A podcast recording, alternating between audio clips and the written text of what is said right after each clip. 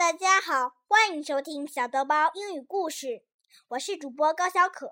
今天我给大家讲的英语故事叫《The Milkmaid and Her Pail》。A milkmaid was going to market carrying milk in a pail on her head. As she walked, she began imagining what she would do with all the money she would get for her milk.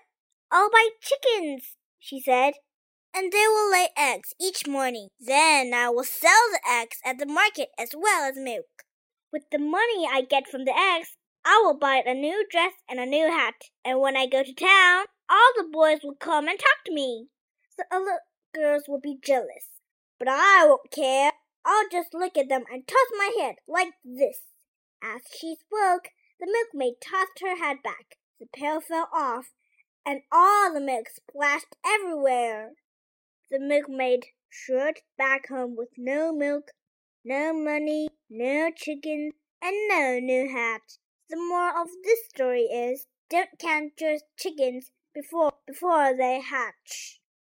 我的故事讲完了，欢迎大家下次继续收听我的故事。